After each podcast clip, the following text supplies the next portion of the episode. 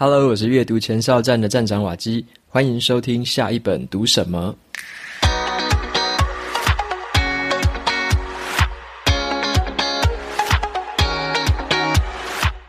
今天我要跟大家分享的这本书，它的书名叫做《越吵越有竞争力》。这本书在教我们建立团队的心理安全感。鼓励团队的成员可以提出不同的意见，甚至有时候有一些冲突或对立的意见都是没有关系的。那今天要讲的重点就是怎么样来打造一个愿意沟通的团队。除了讲一些书本里面的内容呢，我也会跟大家分享我的一个经验。今天的这本书呢，有 Kobo 的电子书七折折扣码，而且出版社也有提供抽奖赠书的这个活动，抽出两本送给大家。想要参加的或想要用这个折扣券的，都可以到节目资讯栏里面就可以找到相关的连接。那么在这边呢，也跟大家来说一个消息，就是我做了第一次的访谈型的节目。那这个节目呢，是在啾音好书的作者聊天室这个节目里面来做的。那在作者聊天室里面呢，我就专访了《权衡》那一本书的作者胡川岸老师。权衡在前几集节目有跟大家说过这本书，但是呢，我也特别找了一个时间，然后呢，面对面的来跟这个胡川安老师来直接的对谈，来由他的角度来说权衡这一本书。那么这一种采访的形式啊，之后都会在啾音好书那边独家上架。那这一场的访谈总共有四十三分钟，是完全可以免费收听的。我把这个访谈的连接放在节目资讯栏，然后也欢迎大家来听。然后这也是我的第一次，我自己以主持人的身份来访谈另外一位作家，是我的一个全新的尝试。如果你听完了这场访谈之后，有任何的想法或任何的意见，都很欢迎你直接在访谈的那个页面底下就可以直接留言。很欢迎你可以把你的意见跟想法留言给我知道。那作为下一次的改善啊，或者说你希望可以怎么调整，哪些东西问多一点，问少一点，我都很想要听到大家这样的意见，给我一些回馈。那如果你想要试听看看，说啾音好书是什么样的内容，适不适合你这样的说书形态，能不能符合你的需求的话，那你也可以用节目资讯栏这边，我也留给大家一个现在可以免费听三十天的这个连接，还有一个这个下载的方式。如果你有兴趣来听这场访谈，或者是来试用看看啾音好书的话，相关资讯都放在资讯栏里面。那有兴趣的朋友就欢迎前往参考喽。接下来的话，就回到今天的这一本说书，越吵越有竞争力。首先问大家一个问题啊，就是说你在职场上面，如果你有遇到一些这个突发的状况啊，或者说你觉得，诶，接下来团队可能会遇到什么问题了，你会选择自己主动举手发言吗？或者说你觉得人家的报告有不对劲的地方，你会举手来指出这些错误吗？还是说你会选择默不吭声，就什么都不讲？因为很多人可能会觉得说啊，好像不要表达太多意见是比较好的吧，对不对？就是安静一点这样子。因为如果表达意见，就会怕被老板骂啊，或者说我不小心说出来的话，好像会得罪别人呢。或者说我如果说出来的话，别人会不会觉得我很不合群呢？那这一种心态就是有点这个避免，或者是你害怕这个冲突。但是啊，在整个团队里面，如果有这样的心态，反而会对团队的绩效带来负面的效果。所以呢，我首先来跟大家分享一下这本书，我觉得为什么它的主题是值得一读的。好，越吵越有竞争力的，它的作者是一个日本人，名字叫做石井辽介。他专门在研究的就是组织还有团队跟个人绩效相关的一些事情。那他认为说啊，如果一个团队要达到高绩效，而且可以提升团队的竞争力。最重要的方法之一就是建立团队的心理安全感。那这一个主张啊，你听起来说，诶，心理安全感，诶，好像有点陌生，或者说为什么他认为心理安全感这么重要？那接下来我就跟大家介绍一项 Google 的研究。这个 Google 的研究在书里面的开头有简单的提到，但是我在节目上面来跟大家说更多一点它背后的故事，让大家知道说为什么这本书从这个切入点来讲是很不错的一个切入点。好，那我就接下来补充一下这个 Google 研究的一些背景资讯。Google 他们为了研究说啊，如果一个团队要具备团队效能，要达到高绩效的表现的话，那这个团队会有哪一些关键的特质呢？Google 他们就在二零一二年的时候成立了一个叫做亚里斯多德的一个计划。好，那为什么要取亚里士多德？因为亚里士多德他曾经说过一句名言，就是总体的效果是大于部分的总和。好，总体的效果是大于部分的总和。如果换成是工作上的团队的话，就是团队的效果是大于个人的总和。这个意思就是说，团队是很重要的啦。那研究人员他们就花了大概四年的这个时间，来进行很详细的研究啊、分析啊跟调查。他们研究了大概有一百八十个团队之后，他们发现了一件事情：一个团队它是不是有成效，重点在于说团队的成员是如何合作的，而不是说我们常常觉得说，诶，一个团队里面的成员有谁？如果那个团队有明星成员，有很厉害的人在那个里面，那个团队就会很厉害。诶，这个研究就不是这一回事哦。这个研究告诉你说，团队的绩效来自于团队的成员是如何互相很合作的，跟里面有谁的关系是没有这么大的。简单来说啦，即使啊，你把一些这个看起来好像很厉害的人才哦，可能背景很好。技能很强哦，个性也很不错。你把这些很厉害的人才全部丢在同一个团队里面，他们也不一定会为这个团队带来最好的成绩。所以接下来就整理一下说，说研究人员他们发现说，高绩效的团队他们拥有哪五个特质，而且这个是有顺序的。前面讲的就是最重要的。好，首先我讲第一个，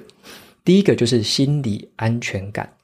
心理安全感。这个就是团队的成员，他们感到很安全，愿意去承担风险，而且可以在其他的团队成员面前展示自己的脆弱。那第二个特质就是有可靠性，也就是说，团队的成员会在时限之内完成任务，而且也符合 Google 提出来的高标准的要求。那第三个的话，就是团队的结构很清晰。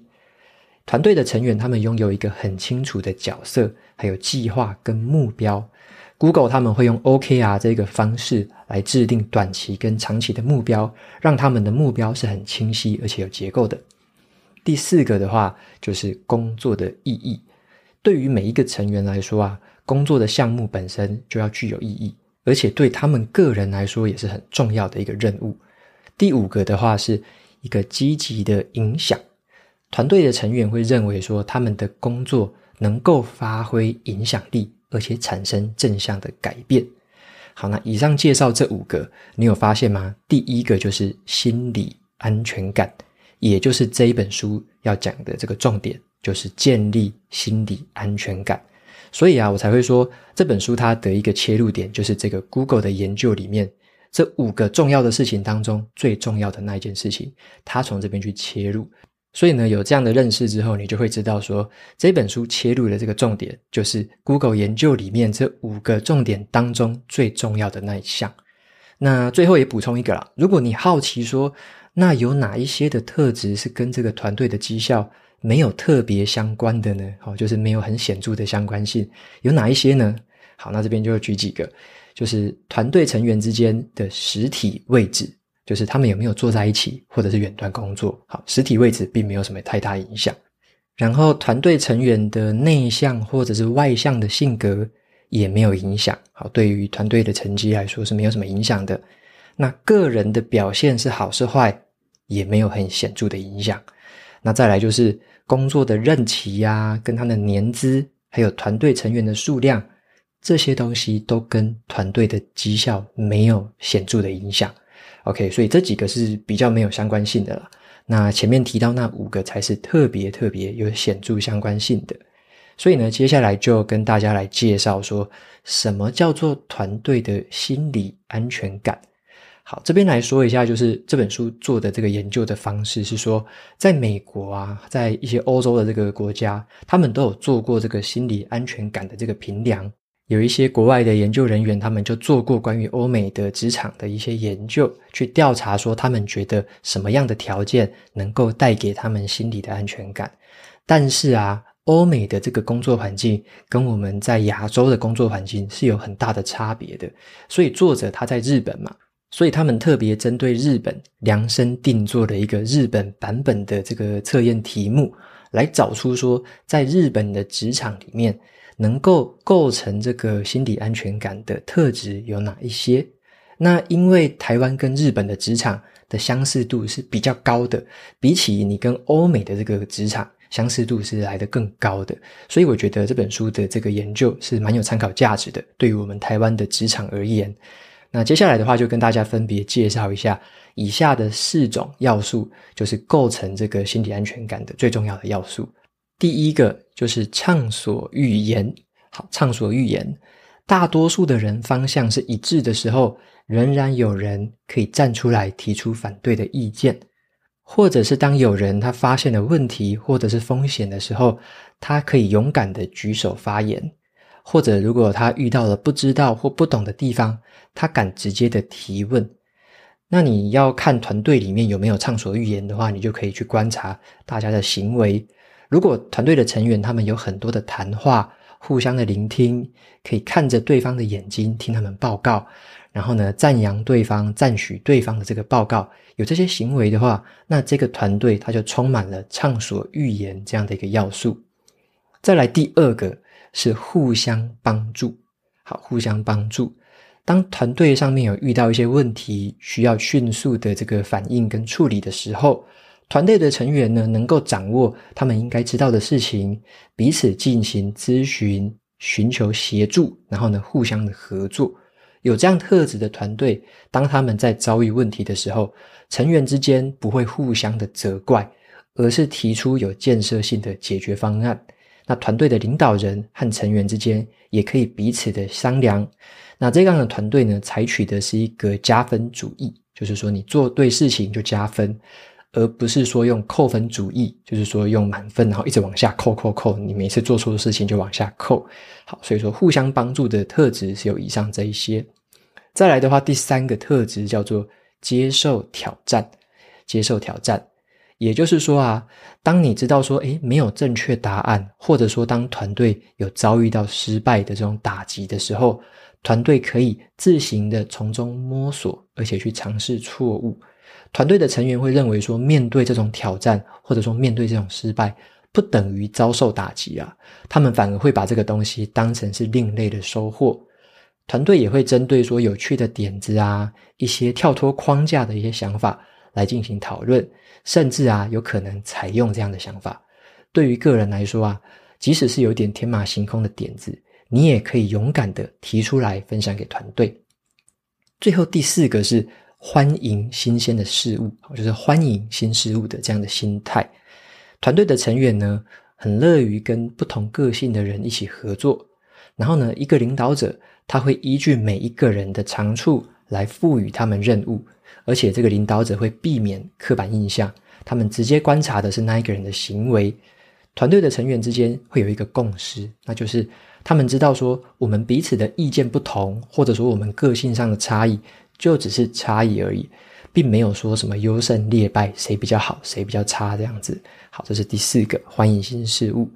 那你可能也会问说，如果一个团队他们是有这个心理安全感的，那什么时候你才会看到这个团队他们的绩效开始变好呢？好，作者他就有提到了一个提醒，他是说，其实啊，这种团队的心理安全感是团队绩效的一个领先的指标啦，就是说它是跑在前面的一个指标，这个指标要先好，之后的成效才会好。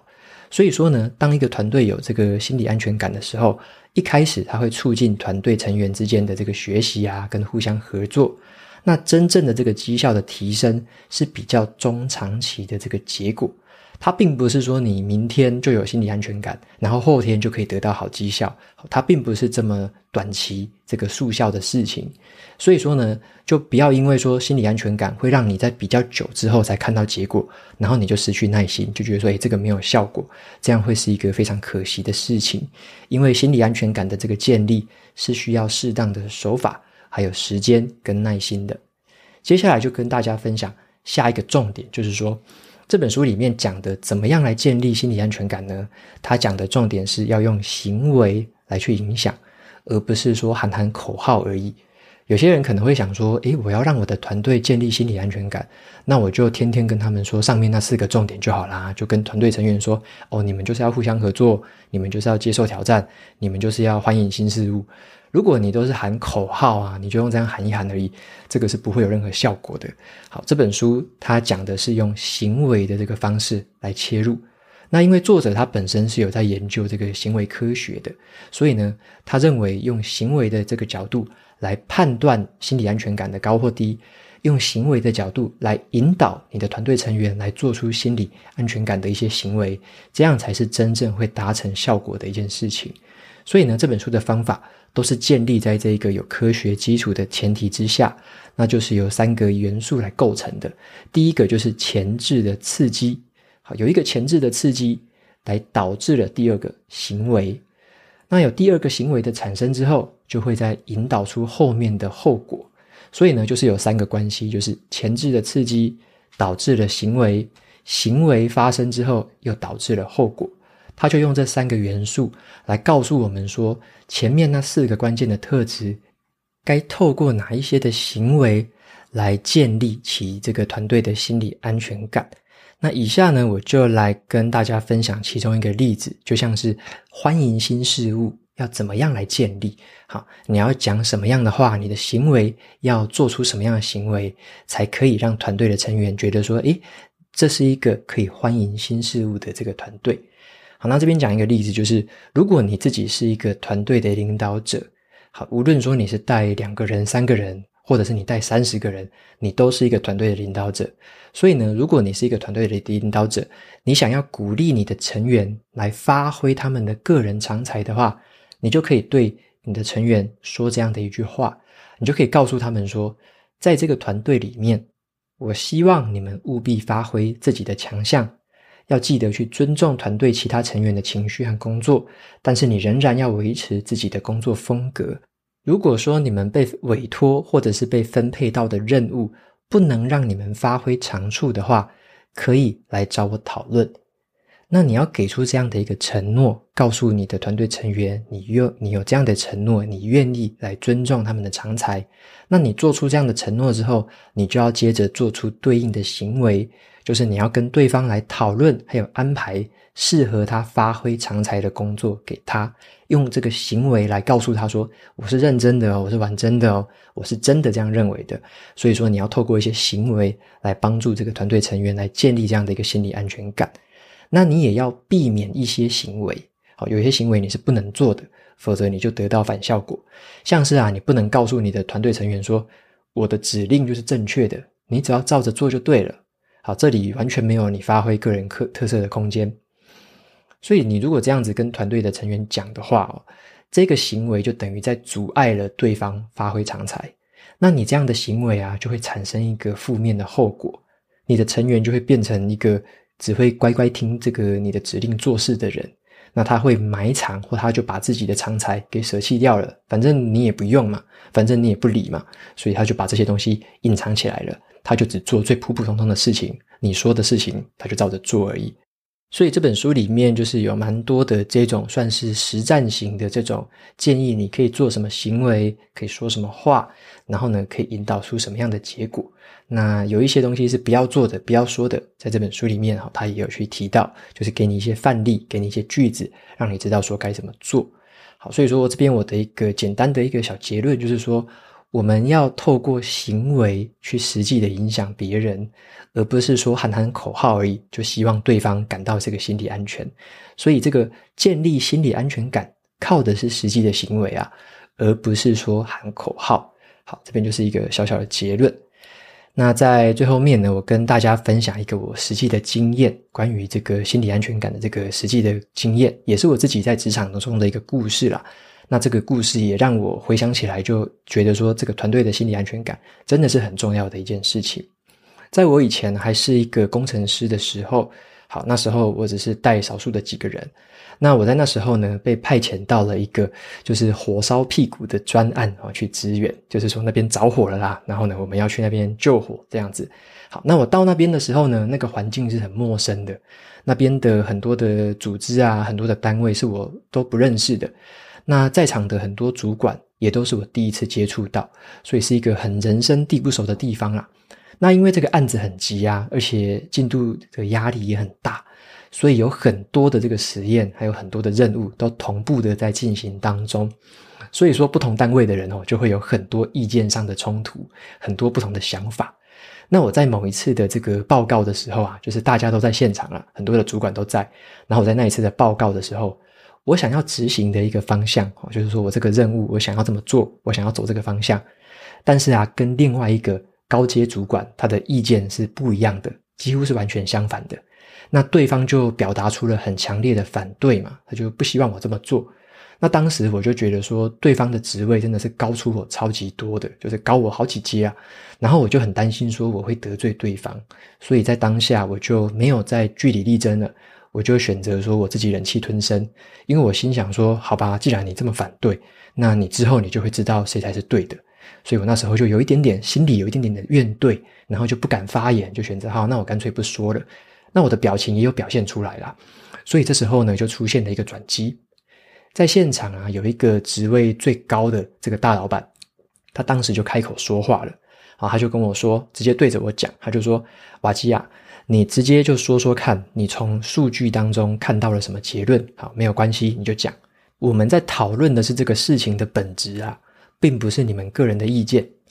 所以啊，我听到这句话，我就想说，哇，他好像看。”就是看透了我，看到了我内心的这个压抑跟这个愤怒哦，然后他就带着微笑的邀请我，就是说你站起来就把事情讲完，把你要讲的这个数据就把它讲好讲完。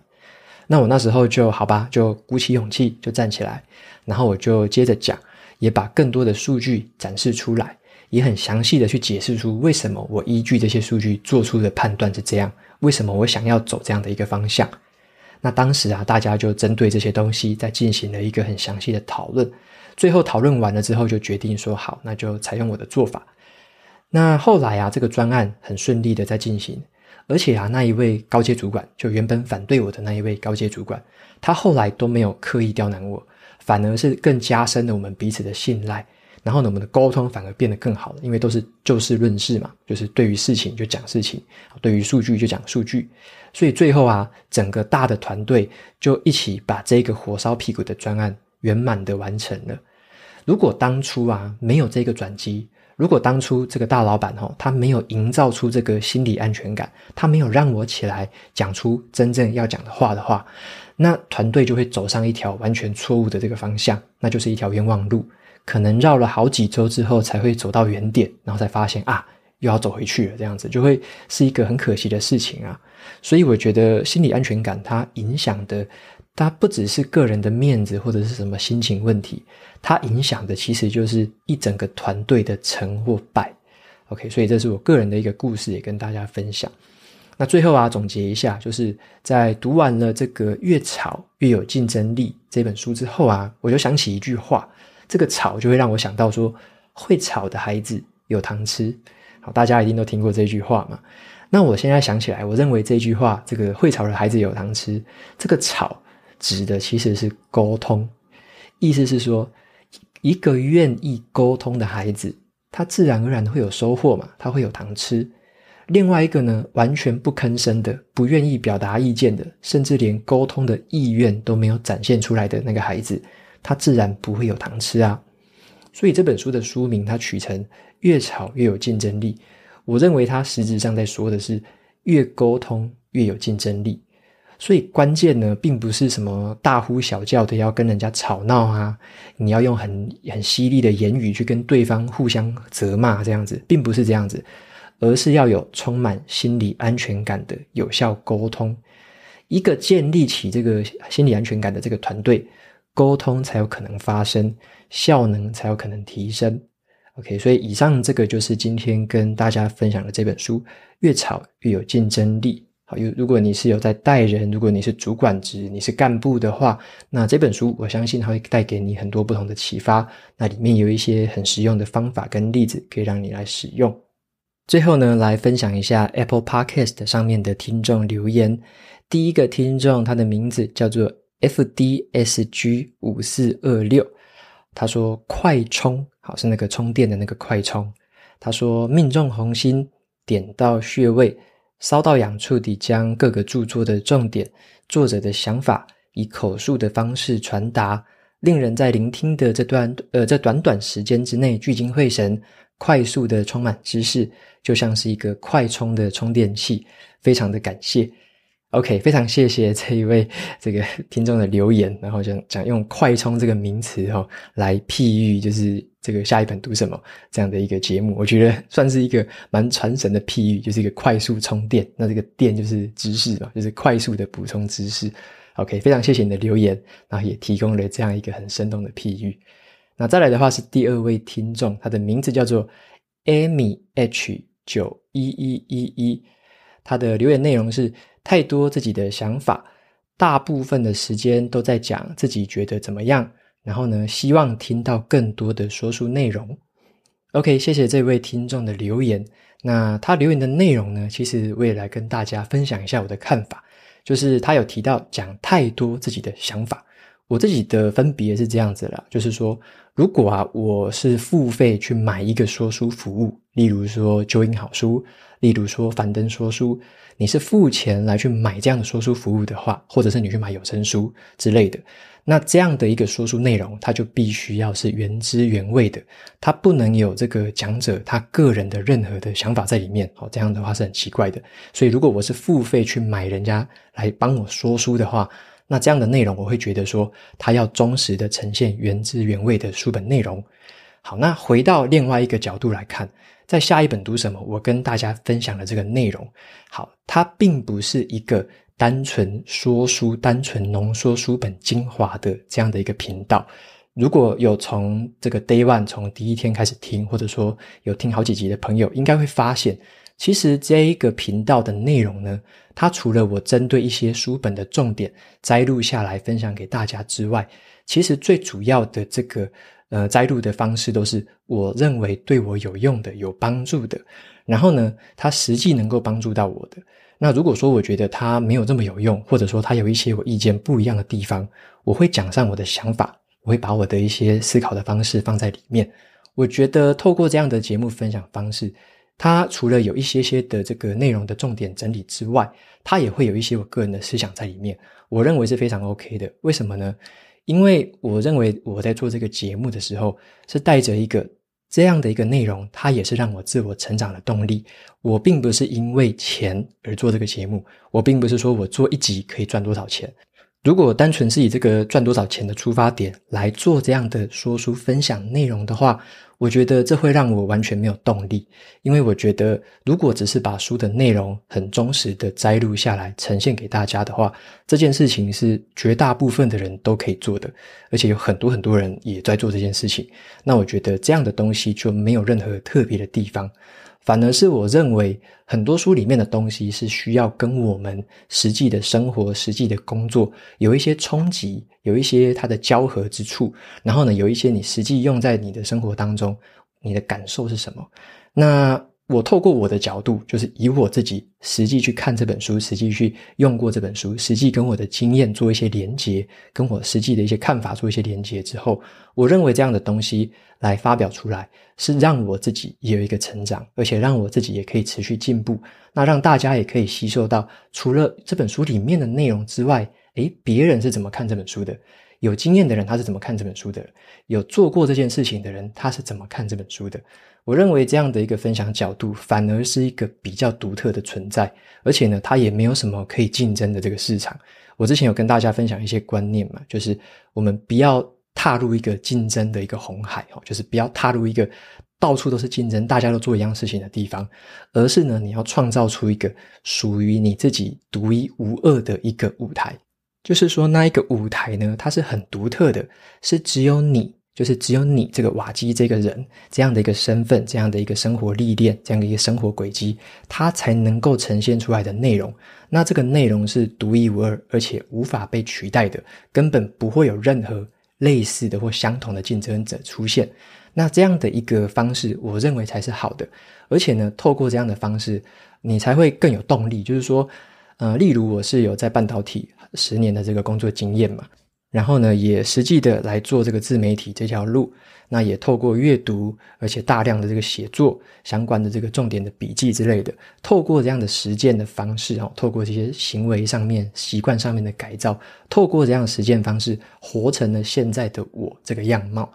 然后再透过我这个样貌的人，我的视角、我的观点、我的切入角度，去解说一本书的内容，来去跟大家分享一些跟我自己的经验做一些结合。我认为这样的一个方式是我自己很喜欢的。而且呢，我也认为这个是有我独特价值的地方，也完全不会跟别人重合，也无法比较，也无从去判断怎么竞争之类的。那我觉得要做到这样子的一个方式，才是会让我们自己乐在其中。而且呢，你会觉得说你是贡献自己独特的价值，是你独特的生活经验。透过这样的方式，我觉得是让我自己感到比较舒服的方式啦。所以呢，如果是有期待说想要在节目里面听到完完全全的说书内容的话，那我觉得有这样子需求的观众呢，可以来收听这个九引好书或者是樊登说书这一种性质的节目，因为那一种性质的节目是完全符合原汁原味的说书内容这样子的一个条件的。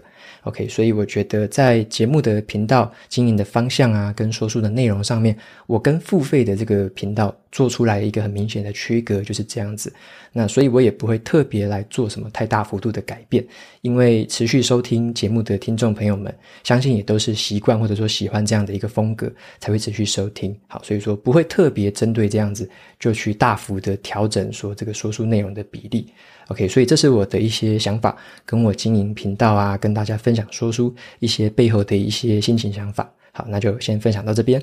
那节目到这边就进行到了尾声。如果你喜欢今天的内容，欢迎订阅下一本读什么，然后在 Apple Podcast 上面留下五星评论，推荐给其他的听众。你也可以用行动支持我，一次性的或每个月的赞助九十九元，帮助这个频道持续运作。如果你对这个频道有任何的想法，或者有想要问我的问题，都欢迎在节目资讯栏的传送门连接里面找到留言给我的方式。那我每周呢也会在阅读前哨站的部落格分享一篇文字版的读书心得，喜欢看的朋友呢可以去订阅我的免费电子报，都会收到最新的通知。好的，下一本读什么？我们下次再见喽，拜拜。